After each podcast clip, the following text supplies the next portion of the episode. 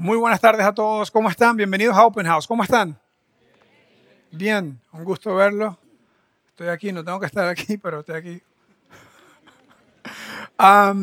Eh, gracias por estar con nosotros hoy. Bienvenidos. Si está visitando por primera vez, antes de continuar, eh, quiero pedirle eh, a las personas que están, si tienen sillas en el medio, si ven sillas en el medio que están vacías, si pueden por favor correrse hacia el centro y así algunas personas que están llegando se, les hace más fácil encontrar un asiento en la parte, en, la parte del pasillo y así nos ayuda a que la gente que está llegando pueda encontrar un lugar. Es súper divertido eh, ver que estamos teniendo una audiencia eh, que va creciendo. Por cierto, eh, hace poco comenzamos a, a, a, proyectar las charlas de Open House en un canal en Guanacaste. ¿okay? Para los que se van a la playa, se van a la playa un día, de verdad que pueden vernos en el canal se llama Anexión TV. Entonces quiero enviar un saludo a la gente que nos ve por Anexión TV. También quiero que sepan que te pueden vernos eh, nuestras charlas, los contenidos de, de, las charlas de Biblia que hacemos aquí, lo pueden ver en, en, nuestro canal de YouTube ahora y en la aplicación. Si no tienes, si no tienes, una, uh, si no tienes nuestra aplicación móvil, la puedes bajar. El equipo de eh, Guest Services te puede ayudar a saber cómo bajarla para que eh, puedas tenerlo, porque yo sé que muchas veces no podemos venir todas las semanas. Entonces, eh, parte de la idea es que eh, puedan tener este contenido, incluso compartirlo con otras personas, porque nuestro propósito aquí es a través de charlas y a través de todo lo que hacemos poder ayudar a la gente a tener una espiritualidad más robusta y acercarse a Dios y al plan que Dios tiene para la vida de cada uno. Entonces, Hoy estamos en la segunda parte de una serie que le llamamos La Biblia, verdad o tradición. Y básicamente lo que estamos diciendo es que aunque todos conocemos historias de la Biblia, no todos necesariamente conocemos la historia de la Biblia. ¿ok? Entonces, hay historias en la Biblia. ¿Quién no se sabe la historia del jardín del Edén? ¿Quién no se sabe la historia de Noé? ¿Quién no se sabe la historia de Abraham? ¿Quién no se sabe la historia de la Torre de Babel? Tal vez no saben esa. ¿Quién no sabe la historia, a ver si voy en orden, la historia de la Torre de Babel? Después viene eh, la historia de Jacob, ¿verdad? Los hijos de Jacob, que tuvo 12 hijos, ¿verdad? Dios le cambió el nombre, le puso Israel. En fin, tal vez escuchamos más adelante, tal vez algunas de las historias más eh, asombrosas de la Biblia, como la historia del rey David o la historia de Jonás, que vino, como cantábamos en mi iglesia, en la escuela dominical, vino un pez muy grande y plum, se lo comió o se lo tragó, ¿verdad? Jonás, ¿alguien creció en la, historia de Jonás? Bueno, esa es una historia fabulosa. Entonces, todos hemos escuchado historias de la Biblia, pero no necesariamente conocemos la historia de la Biblia, ¿ok? Y el problema, aquí tengo un montón de Biblias, ¿verdad? De las Biblias que yo he tenido por mucho tiempo, y el problema es que la Biblia, tal como la conocemos nosotros, hoy viene más o menos así, como esta. ¿Ok? Viene empastada, viene con índice, viene con mapas en la parte de atrás, porque los mapas son muy importantes, como para qué, ¿verdad? Algunos tal vez no sabemos. ¿ok? Entonces la Biblia está empastada, viene con capítulos y versículos, y no fue así necesariamente como la Biblia inició. Entonces la semana pasada comenzamos eh, diciendo un poco acerca de esta historia de la Biblia, cómo se formó, y la primera parte de la charla eh, la semana pasada fue eh, el contenido de la Biblia. ¿ok? 39 libros en el Antiguo Testamento, 27 libros en el Nuevo Testamento, y la división de cada uno de estos libros, y, y, y luego nos enfocamos un poco más en el relato, en la historia. Hoy vamos a comenzar en el medio. Bueno, les tengo una línea, una línea de tiempo que estuvimos viendo la semana, eh, la semana pasada. Y a ver, los que, vinieron, los que vinieron la semana pasada, a ver si se acuerdan. De Adán a Abraham, ¿cuántos años hay? Dos mil años. Esta es la forma más fácil de entender la historia de la Biblia. De Adán a Abraham, dos mil años. De Abraham a Jesús, dos mil años. Y de Jesús a hoy, ¿cuántos? ¿Cuántos? 2019, ¿verdad? De, la, de la, era eh, de Jesús alrededor de 2019 años. Entonces, el punto es que eh, la historia de la Biblia cubre estos 6.000 años. Ahora, la ciencia nos dice que hay millones de años, ¿verdad?, de, en la creación, eh, y, eso no necesariamente está en contradicción con la Biblia. El relato del Génesis explica un poco acerca de eso. La Biblia enseña en el primer versículo que la tierra estaba desordenada y vacía, y después vino Dios y ordenó las cosas. En fin, lo que mi experiencia eh, me indica es que cada vez que salen nuevos descubrimientos de la ciencia, no tienen necesariamente por qué estar en contra de las enseñanzas de la Biblia, ¿ok? De hecho, eh, aquí en Open House estamos a favor de la ciencia, no en contra de la ciencia, ¿verdad? Por ejemplo, si tú un eh, médico, ¿verdad? Y tú vas al médico y te encuentra algo en el riñón, ¿verdad? Te dice, mira, eh, la resonancia magnética acaba de demostrar que tu riñón tiene una masa, algo un poco extraño. Pero no importa, vaya a la casa y ora y pídele a Dios y venga la semana que viene, le hacemos otra resonancia a ver si está bien. No quieres, un, no quieres un doctor que solamente crea en Dios y no en la ciencia, ¿verdad? Igualmente creemos nosotros, creemos que Dios y la ciencia no se contradicen y cada vez que hay nuevos descubrimientos de las cosas que tienen que ver con el mundo, con evolución, con diferentes cosas, los que somos creyentes y que hemos venido estudiando esto, eh, vemos que no hay ninguna contradicción. Y ojo, si no eres creyente y estás aquí como invitado, alguien te invitó o estás escuchando esta charla en algún lado y no estás muy seguro si crees las cosas de la Biblia, pues fabuloso, porque ninguna, ningún mejor lugar que este, porque de hecho se llama Open House, porque creemos que debe ser una casa abierta para todo pensamiento, para que toda persona, sin importar su trasfondo religioso, si creciste con formación espiritual o sin formación espiritual, si creciste católico o si creciste como yo, que crecí en una iglesia evangélica, bautista particularmente, no importa cuál sea tu trasfondo religioso, aquí todo el mundo es bienvenido y todo el mundo puede pertenecer, aunque no creas lo mismo que creemos nosotros los que enseñamos aquí, porque el punto es poco a poco, a, a, nuestro propio ritmo, a tu propio ritmo, ir encontrando una espiritualidad más fuerte. Entonces,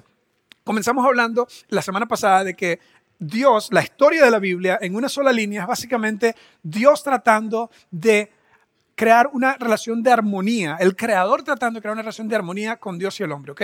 Entonces, esto fue parte de la semana pasada, manera de resumen, el creador, o de repaso más bien, el creador que no se rinde por alcanzar una relación de armonía con su creación. Y eso lo vemos a través de todo el Antiguo Testamento, ¿ok?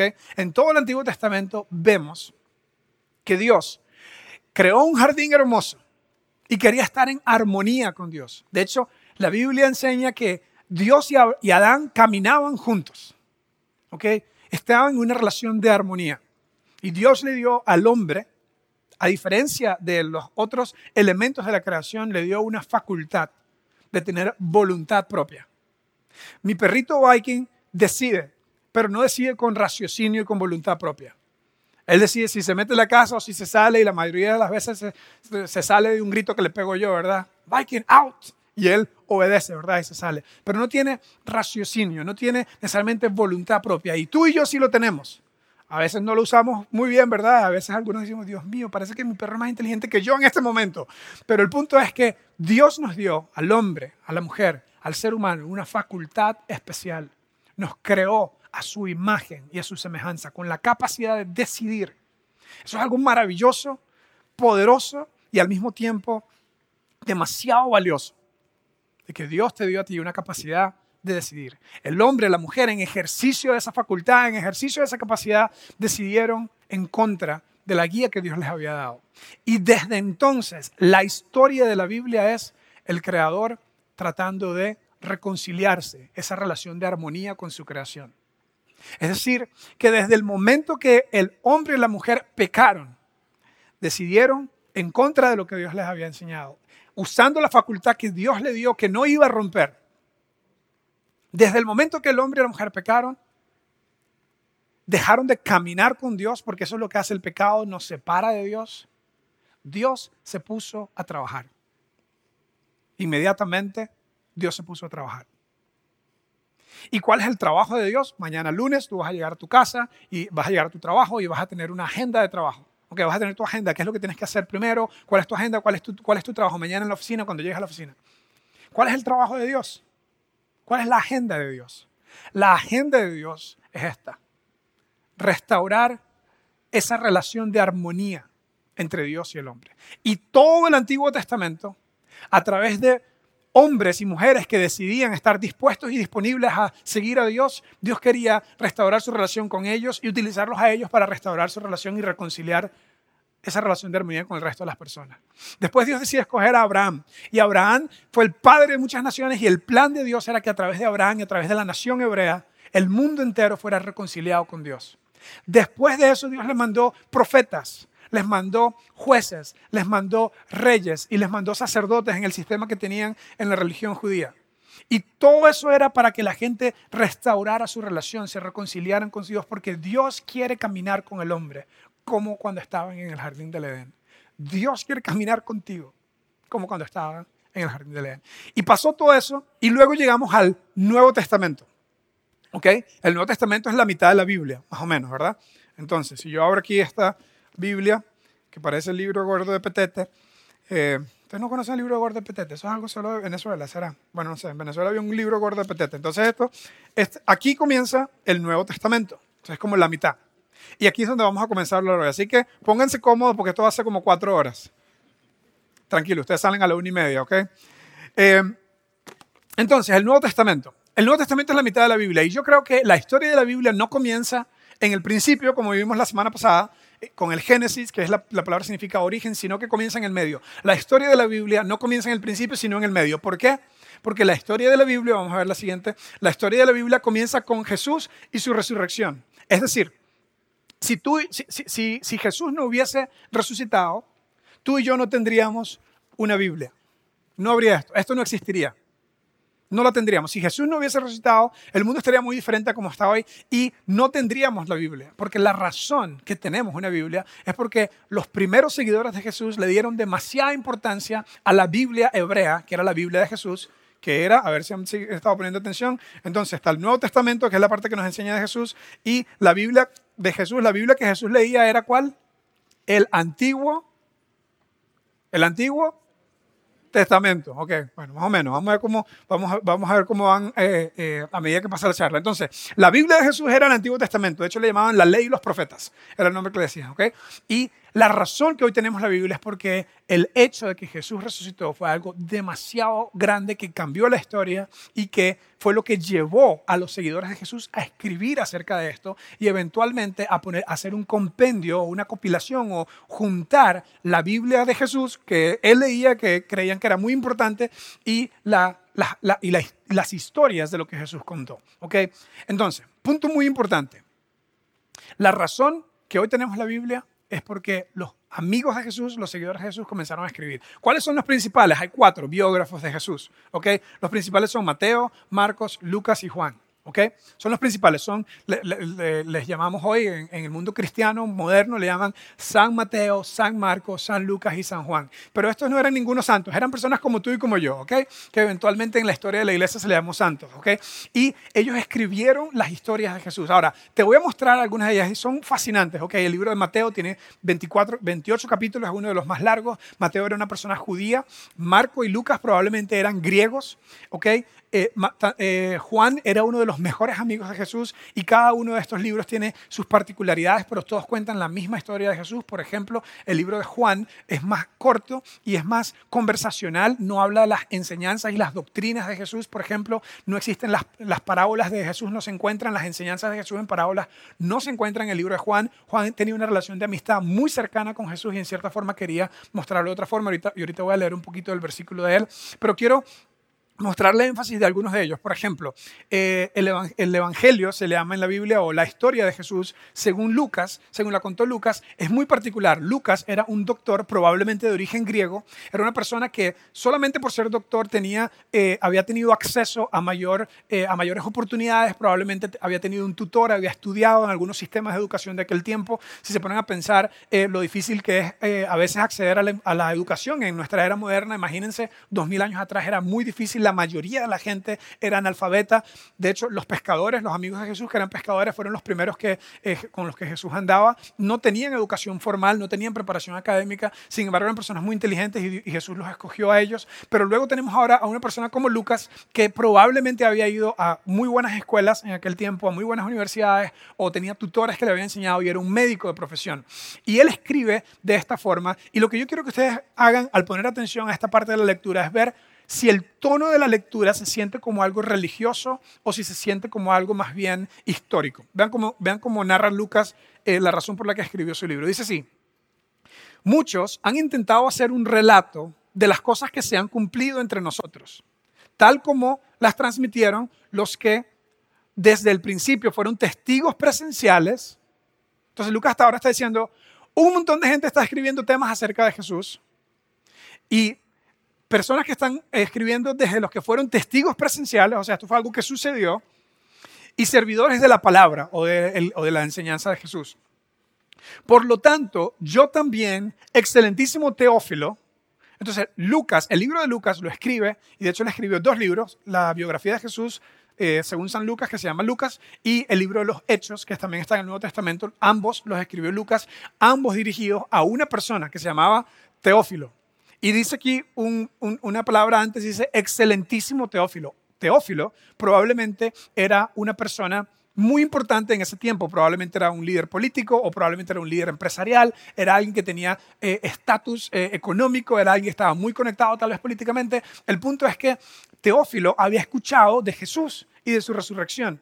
Y Lucas decidió escribir, un, una, hacer una investigación para que su amigo Teófilo se diera cuenta que él había investigado lo que había sucedido y que podía creer las cosas que le habían enseñado. Entonces dice, por lo tanto, yo también, excelentísimo Teófilo, como decir don Teófilo, ¿verdad? No le decía Teo, ¿verdad? Mira mi Teo, no, era como alguien muy respetado. Habiendo investigado, Lucas dice, yo investigué todo esto con esmero, desde su origen, porque él no era una persona judía, se puso a investigar todo he decidido escribírtelo ordenadamente. Entonces, el libro de Lucas es un relato ordenado por Lucas, que era una persona súper estudiada para que su amigo Teófilo pudiera decir, para que llegues a tener plena seguridad de lo que te enseñaron. Entonces, una vez más, esto para mí no suena como un libro de religión y está ahí en la Biblia, suena como un libro de historia. Lucas está diciendo, un grupo de personas que yo entrevisté, como más de 500 personas dijeron, que Jesús murió y que Jesús resucitó.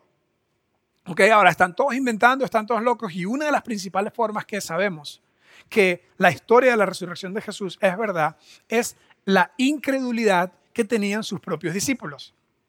Yo no sé si ustedes recuerdan la historia en Semana Santa o vieron la película en Semana Santa, ¿verdad? ¿Qué estaban haciendo los discípulos de Jesús cuando Jesús estaba siendo crucificado y cuando Jesús murió?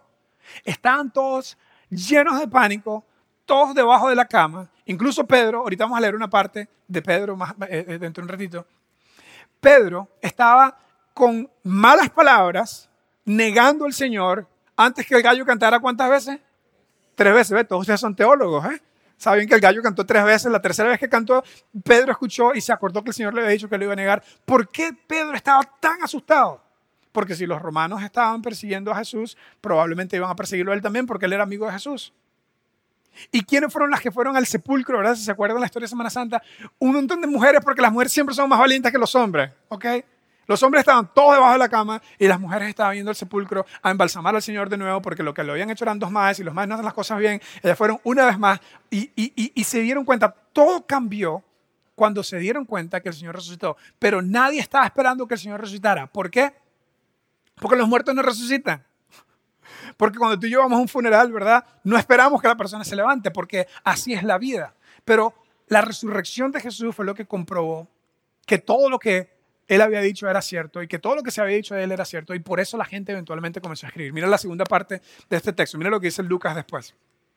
siguiente versículo dice, Jesús, este es de Juan más bien, Jesús hizo muchas otras señales en presencia de sus discípulos, las cuales no están en este libro. Juan está diciendo, Jesús era mi mejor amigo y hizo demasiadas cosas, no caben para escribirlas en un libro, pero las que yo les estoy escribiendo, el propósito, dice, estas se han escrito para que ustedes crean ese era el propósito de Juan, que la gente creyera. Y Juan es uno de los libros, mejores libros para empezar a leer la Biblia. Si no estás leyendo la Biblia y quieres saber dónde comenzar, el libro de Juan es probablemente el mejor porque, porque Juan no está interesado en endoctrinarte. Él simplemente, está, él simplemente está demostrando, tienes que creer lo que Jesús dice porque él, él era mi amigo y yo vi todo lo que él hizo y después lo vi resucitar. Y dice, para que crean que Jesús es el Cristo, el Hijo de Dios y para que al creer tengan vida en su nombre. De nuevo, Pedro.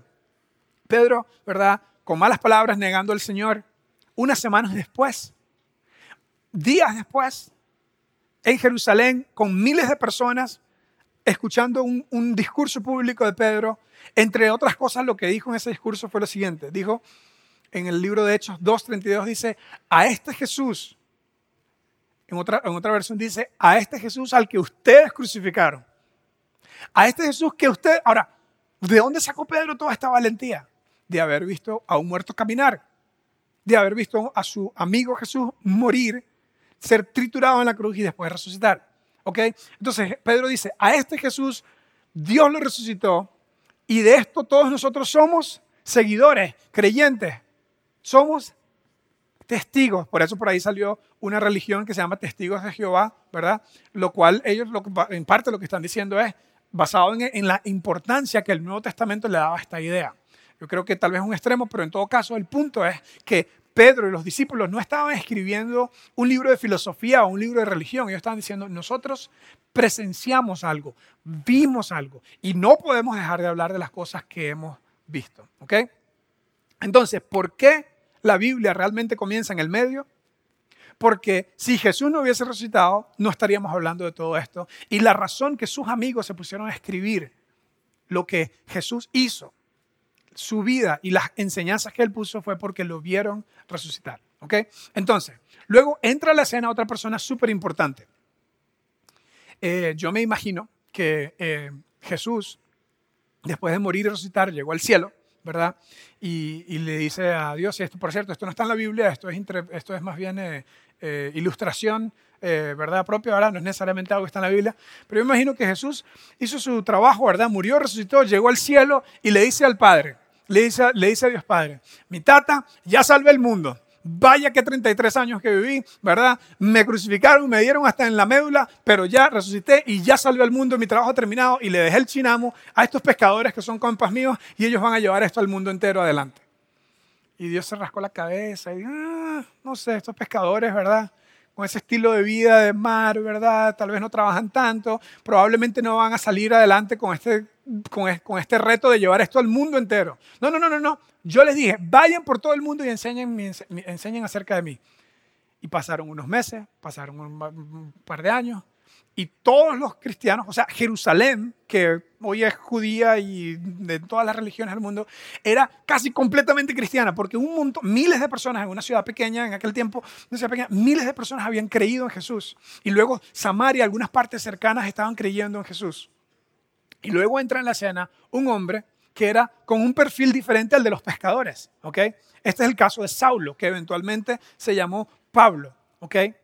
Pablo era su nombre griego, era ciudadano romano, tenía un nombre griego romano probablemente, y su nombre hebreo era Saulo. Y él había, era un abogado, había estudiado probablemente en las mejores escuelas de leyes, ¿ok? graduado del INCAE, era una persona súper conectada políticamente, era una persona de la alta sociedad que por un momento estaba con gran pasión tratando de aplastar esta, este movimiento cristiano y eventualmente eventualmente tuvo una conversión dramática que está en el libro de Hechos capítulo 9, y después se repite otra vez más adelante. Fascinante la historia de cómo, cómo Jesús se, básicamente tiene que bajar otra vez, ¿verdad? A, reclutar a una persona que, que pueda tener eh, eh, la misión de sacar el cristianismo del Oriente Medio.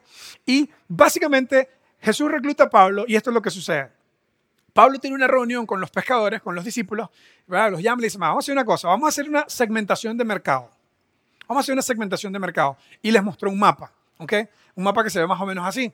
Le dijo, ustedes se encargan de Jerusalén y yo me encargo del resto del mundo, ¿ok? Ustedes sigan enseñando de Dios aquí y yo me voy a ir. Y este es básicamente, algunos de sus, de sus Biblias tienen este mapa. Este es un mapa que tiene los tres viajes misioneros de Pablo. O sea, Pablo se dedicó, como todo millennial, a viajar por el Mediterráneo. ¿Ok?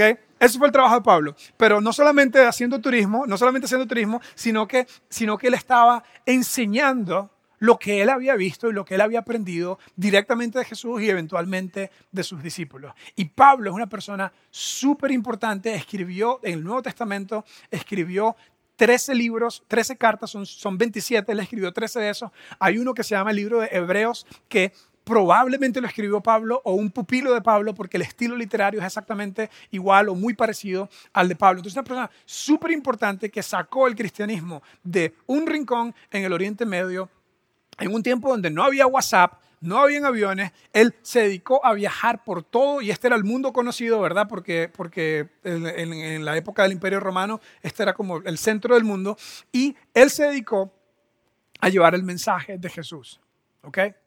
¿Por qué? Porque Pablo entendía lo que tú y yo estamos hablando en estas dos charlas, que la agenda de Dios es que la relación de armonía que había en el Edén se restaure, que el hombre, la creación y el creador estén en armonía. Esa es la agenda de Dios. Y fue muy claro que eso fue lo que Jesús le dijo a sus discípulos después que se fue. Y ellos se dedicaron, especialmente a través de Pablo, que reclutó a otras personas, a llevar este mensaje más adelante. Entonces, regresando a la Biblia, ¿qué es la Biblia? ¿Cuál es la historia de la Biblia? ¿Qué nos dice la Biblia? La Biblia básicamente nos habla de dos eras y dos pactos dos eras y dos pactos. La palabra pacto significa testamento o acuerdo. ¿okay? La Biblia son dos eras, dos pactos, una misma historia. En el antiguo pacto o el antiguo testamento, vamos a poner de nuevo esta, esta gráfica, en el antiguo pacto, en el antiguo testamento es el pacto de la ley. Dios hace un pacto con Abraham, después, después de los patriarcas viene Jacob y después viene el tiempo de Moisés. Y ese pacto de la ley sucedió en una montaña que se llama el Sinaí, donde Dios le dio la ley. Y esta ley era como un código, ¿verdad? donde Dios decía, donde Dios estaba diciendo, yo voy a restaurar, a reconciliar la relación de armonía entre el ser humano y Dios a través de un grupo de personas que me obedecen. Y a veces leemos cosas de aquí que no entendemos, algunas cosas que sentimos un poco violentas y es que tal vez no tenemos el contexto completo, algunas simplemente son difíciles de entender, pero la, la historia general, la línea general es que Dios está usando a un grupo de personas para que se reconcilien con Él y a través de ellos otros se pueden reconciliar con Dios también. Y esa es la historia del Antiguo Testamento. Dios usando a un grupo de hombres, hombres y mujeres que estaban dispuestos y disponibles, y después Abraham dijo que sí, y la familia que vino de Abraham, una nación, Dios hace un pacto con ellos y dice, a través de ustedes quiero bendecir, restaurar, reconciliar la relación creador-creación. Y después Jesús mismo viene. De hecho, una de las historias que Jesús contó que está en una de las biografías de Jesús, era la historia de un hombre, lo contó como una parábola, como una fábula. Había una vez un hombre que tenía una gran finca y tenía sus trabajadores y mandó a un, mandó a un empleado a recoger las ganancias de su trabajo, a que le entregaran cuenta y lo mataron. Mandó a otro, los empleados hicieron una revuelta, los trabajadores de la finca hicieron una revuelta y mataron al segundo y mataron al tercero y al final dijo, voy a mandar a mi propio hijo. Y Jesús diciendo lo que iba a pasar y que al hijo también lo mataron. O sea, Jesús, Dios hizo todo lo que podía para que el mundo entero tuviera esta, esta reconciliación con Dios. Entonces, el Antiguo Testamento se trata de Dios tratando de reconciliar a través de la nación hebrea, gran parte, ¿verdad? A partir del capítulo 12, a través de, Génesis, hasta el resto del Antiguo, del Antiguo Testamento, es Dios en su plan de reconciliar al mundo con Él. En el Nuevo Testamento se llama el pacto de la gracia porque ya no tienes que seguir un montón de mandamientos, no es que no son importantes, sino que al recibir el regalo de Jesús, de su amor, de su perdón de pecados, te restauras esa relación y ahora eres recipiente, recibes esa, es la salvación de Dios, el regalo de Dios y ahora tú también puedes ayudar a que otras personas se acerquen a Dios y restauren, se reconcilien con Dios. Y se llama el pacto de la gracia. Entonces, esta fue en la montaña del Sinaí y esta fue en la montaña del Calvario. Ese Antiguo Testamento, Nuevo Testamento, la misma historia. Alrededor del año 100, algunos dijo, algún experto dijo en el año 96 se cerró eh, la última eh, libro de la Biblia que es las Revelaciones o el Apocalipsis escrito por San Juan y ahí continuó la historia de la iglesia que es una historia fascinante con grandes altos y bajos, pero es una sola historia. La Biblia entera, muchas historias, una sola historia. El creador reconciliándose con su creación. Mira cómo lo dijo Pablo en una de sus cartas. En la segunda carta, probablemente escribió tres, cuatro, algunas se perdieron. En la segunda carta a la gente en la ciudad de Corinto, que era una ciudad en, alrededor de las islas griegas, y era una ciudad súper importante, y ahí se había formado una pequeña comunidad de seguidores de Jesús. Pablo había visitado y después les envió cartas para hablarles de las instrucciones y el mensaje de Jesús. Vea la forma como Pablo pone esto. Dice, por lo tanto, si alguna persona está en Cristo, ¿qué significa esto de estar en Cristo? Es, he decidido seguir a Jesús. He decidido que es innegable el hecho de que resucitó, aunque yo no estaba ahí, testigos presenciales, más de 500 personas, o sea, en una corte moderna, dos o tres testigos es suficiente para un veredicto, más de 500 personas dijeron la misma historia y el mundo entero ha sido revolucionado por eso y yo decido ahora personalmente seguir a Jesús. Eso es estar en Cristo, es decir, Él es mi Señor. Él es mi Salvador.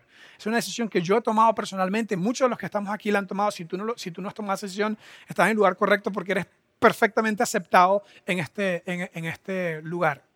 Pero si tú has tomado esta decisión de seguir a Jesús, estás en Cristo. A ver, un censo, un, censo rápido. ¿Cuántos de los que están aquí dirían, yo tomaba esa decisión antes? Levanta la mano. Yo tomaba la decisión de seguir a Jesús. Él es mi Señor, no es católico, no es protestante, yo le sigo a Él. ¿okay? Entonces estás rodeado de un montón de gente que ha tomado esa decisión. Bueno, los que levantaron la mano, esto que viene es para ti. Esto que viene es para mí. Mira lo que dice. Si alguno está en Cristo, soy yo, yo decidí seguir a Jesús, es una nueva creación, una nueva persona. Es decir, no puedes decir que sigas a Jesús y sigues viviendo tu vida como te da la gana. Tienes que vivir una vida nueva, una vida diferente. Eso es lo que enseña Pablo ¿verdad? hace dos mil años, alrededor del año 60. ¿okay? Lo viejo pasó, ha llegado lo nuevo. ¿okay? Súper importante, los cristianos somos diferentes en cómo nos comportamos. Tratamos de, y no es que somos perfectos, no es que tenemos todos los puntos, sobre la guía, no es que no nos jalamos torta, pero estamos tratando de hacer una diferencia en la forma que vivimos. ¿okay? Dice, todo esto proviene de Dios. Dios fue el creador, el Padre, que después se hizo hijo. Dios, todo esto proviene de Dios, que por medio de Cristo, ¿ok? ¿Nos qué? Le damos esta palabra juntos. Por medio de Cristo nos reconcilió. Y tú dices, pero si yo no estaba peleado con Dios, ¿por qué me tengo que reconciliar con Él? El pecado nos separa de Dios. El pecado evita que Dios nos vea a nosotros como Él nos formó. El otro día estaba leyendo un texto de un señor que eh, quiero recomendarle a todo el mundo, no, tengo, no lo tengo en pantalla ni nada porque se me, acaba, me acabo de recordar de esto, pero hay un, un, padre franciscano en Estados Unidos que se llama Richard Rohr. Richard Rohr. Y eh, el otro día estaba leyendo y estudiando acerca de él y dio esta frase que me parece fabulosa, hablando del tema del pecado y que en otra charla lo voy a desarrollar más. Mira lo que él dice, lo tengo aquí en mi, en mi teléfono. Dice, la razón que Dios no quiere que pequemos es porque al pecar dejamos de vernos a nosotros mismos como Dios nos ve. Al pecar nos vemos desintegrados.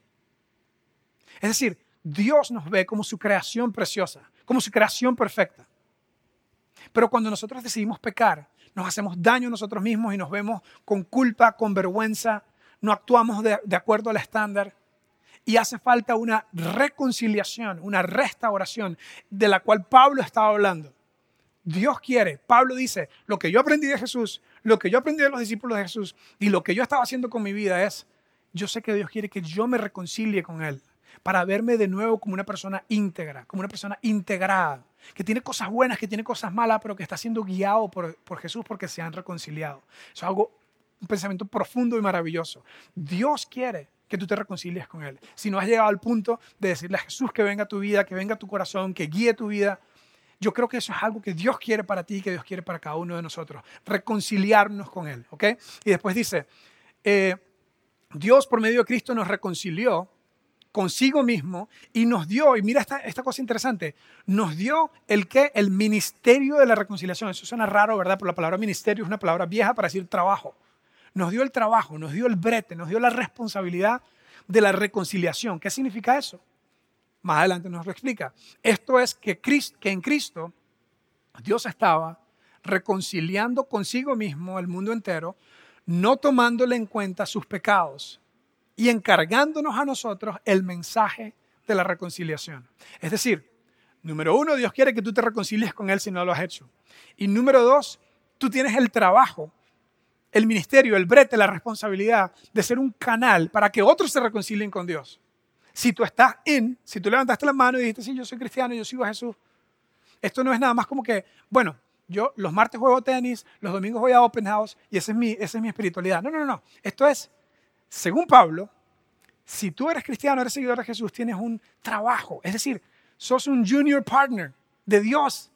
Dios quiere reparar el mundo, Dios quiere restaurar el mundo. Y tú eres un aliado, un socio estratégico de Dios, tú y yo. Increíble. Increíble. Hablamos mucho de creer en Dios, pero resulta que Dios cree en ti. Porque, porque de los que hemos tenido socios, ¿verdad? Si algún día has tenido socios, entendemos muy bien, ¿verdad? Una sociedad, ¿verdad? Puede ser buena, puede ser mala. Y Dios, que es todopoderoso, que lo sabe todo, te escogió a ti. Y dice, quiero ser tu socio. Quiero ser tu socio en este trabajo de reparar el mundo y eso nos da propósito. Ese, es, eh, eh, la forma como Pablo lo dijo fue, así que somos, ¿qué? Embajadores. ¿Sabías que tú eres un diplomático de Dios? ¿Cómo que diplomático de Dios? ¿Sabes que se fumó? Pablo está enseñando, todo el que sigue a Jesús se reconcilió y ahora es un reconciliador. A través de sus acciones, de vez en cuando a través de su palabra, a través de la forma como vive está ayudando a que otras personas. Dice que somos embajadores de Cristo, como si Dios les exhortara a ustedes por medio de nosotros. En el nombre de Cristo les rogamos, reconcíliense con Dios. Esa es la razón por la que iniciamos Open House. Esa es la razón de la que tenemos una iglesia. Pablo habló después acerca de la iglesia que funciona como un cuerpo. Que pasa que en algún momento, y eso no lo vamos a hablar hoy, pero en algún momento la iglesia se convirtió en institución. En algún momento la iglesia se mezcló con política. En algún momento la iglesia se convirtió en jerarquía. En algún momento la iglesia se convirtió en logística y en planes y en diferentes cosas. Y se olvidaron que la iglesia es simplemente un cuerpo, una familia, una comunidad de gente que se reconcilió con Dios y que están tratando de vivir como embajadores, como representantes de Dios. Eso es lo que es la iglesia y esa es la historia del Nuevo Testamento. Sí hay muchos mandamientos, sí hay muchas doctrinas, hay muchas enseñanzas, pero en dos platos Dios está tratando de reconciliarse con su creación. Y su agenda, su estrategia es a través de cada reconciliado. En el Antiguo Testamento lo hizo con cualquiera que le daba bola. Noé, todo el mundo estaba patas para arriba y Dios escoge a Noé. Abraham, anda a la tierra que te voy a mostrar. Y Abraham dijo, yes, sir, y salió. Y eventualmente a través de la nación. En el Nuevo Testamento, Pablo habla de la comunidad, la iglesia, los que siguen a Jesús. Los que se han reconciliado con Él y que tienen ahora la tarea de ser un canal, de ser ayudar a que otras personas lo hagan. Entonces, la conclusión de la charla de hoy es, esa es la historia de la Biblia, pero dos preguntas. Dos preguntas. ¿Te has reconciliado con tu Creador? ¿Qué está en medio de tu reconciliación con Dios? Tu pecado. Tu majadería, mi majadería de hacer las cosas a nuestra manera. Y cuando una persona tiene la humildad para decir, Dios, no entiendo toda la Biblia, no entiendo cómo esto se adapta a lo que me enseñaron en biología, no entiendo lo de Darwin, no entiendo esto y lo otro, pero sé, sé que me quedo mal hasta a mí mismo sé que te necesito y quiero reconciliarme contigo. Cuando una persona hace eso, Dios recibe el perdón de Dios, recibe el amor de Dios y Dios lo ve perfecto. Dios lo ve como una persona integrada. Y eso nos permite a nosotros vernos a nosotros mismos de esa forma. Y después Dios tiene un trabajo para nosotros. Y no es que nos vamos a ir de misioneros a África, no es que vamos a dejar todo lo que tenemos y dárselo a los pobres, ¿verdad? Bueno, algunos no tenemos mucho, entonces no se nos un problema. El punto es que esto no significa que tú tienes que irte de misionero y, dejar todo e irte a un monasterio. Esto simplemente significa que si tú eres seguidor de Jesús, según la historia de la Biblia, tú representas a Dios en lo que hace. Representas a Dios en la forma como eh, te comportas, representas a Dios en la forma como trabajas, representas a Dios en la forma como haces negocios, representas a Dios en la forma como tratas a tus empleados, como tratas a tu jefe, como tratas a la gente a tu alrededor. Y Dios tiene un trabajo para vos en cierta forma, eres un constructor de puentes, eres un encendedor de luces y tenemos una responsabilidad los que somos creyentes de este trabajo. De eso se trata la comunidad. Ah, pero yo pensaba que era nada más y sentirme bien. No, no, Dios tiene una vida de propósito y una vida maravillosa para ti y para mí. Y esa es la historia de la Biblia. La próxima semana les voy a compartir mi plan de estudio personal. Les voy a compartir tres preguntas simples que yo utilizo para estudiar la Biblia y la idea va a ser que todo el mundo comience, ojalá, a leer la Biblia por nosotros mismos. Esa es la historia de la Biblia. Si no te has reconciliado con Dios, decide hacerlo. Y si ya estás reconciliado con Dios, decide pensar y reflexionar esta semana cómo estás representando a Dios en tus relaciones, en tu vida. ¿Cómo lo estás representando? ¿Te darías del 1 al 10? ¿Qué te darías? ¿Un 8, un 9? una, pregunta muy importante para los que somos seguidores de Jesús. Vamos a cerrar con una oración. Dios te doy gracias que la Biblia, aunque tiene tantos libros y tantas, uh, tanto texto, tantos mandamientos, tantas cosas, a veces es difícil de entender, pero ojalá que al escuchar esta charla hoy eh, podamos tener mayor contexto.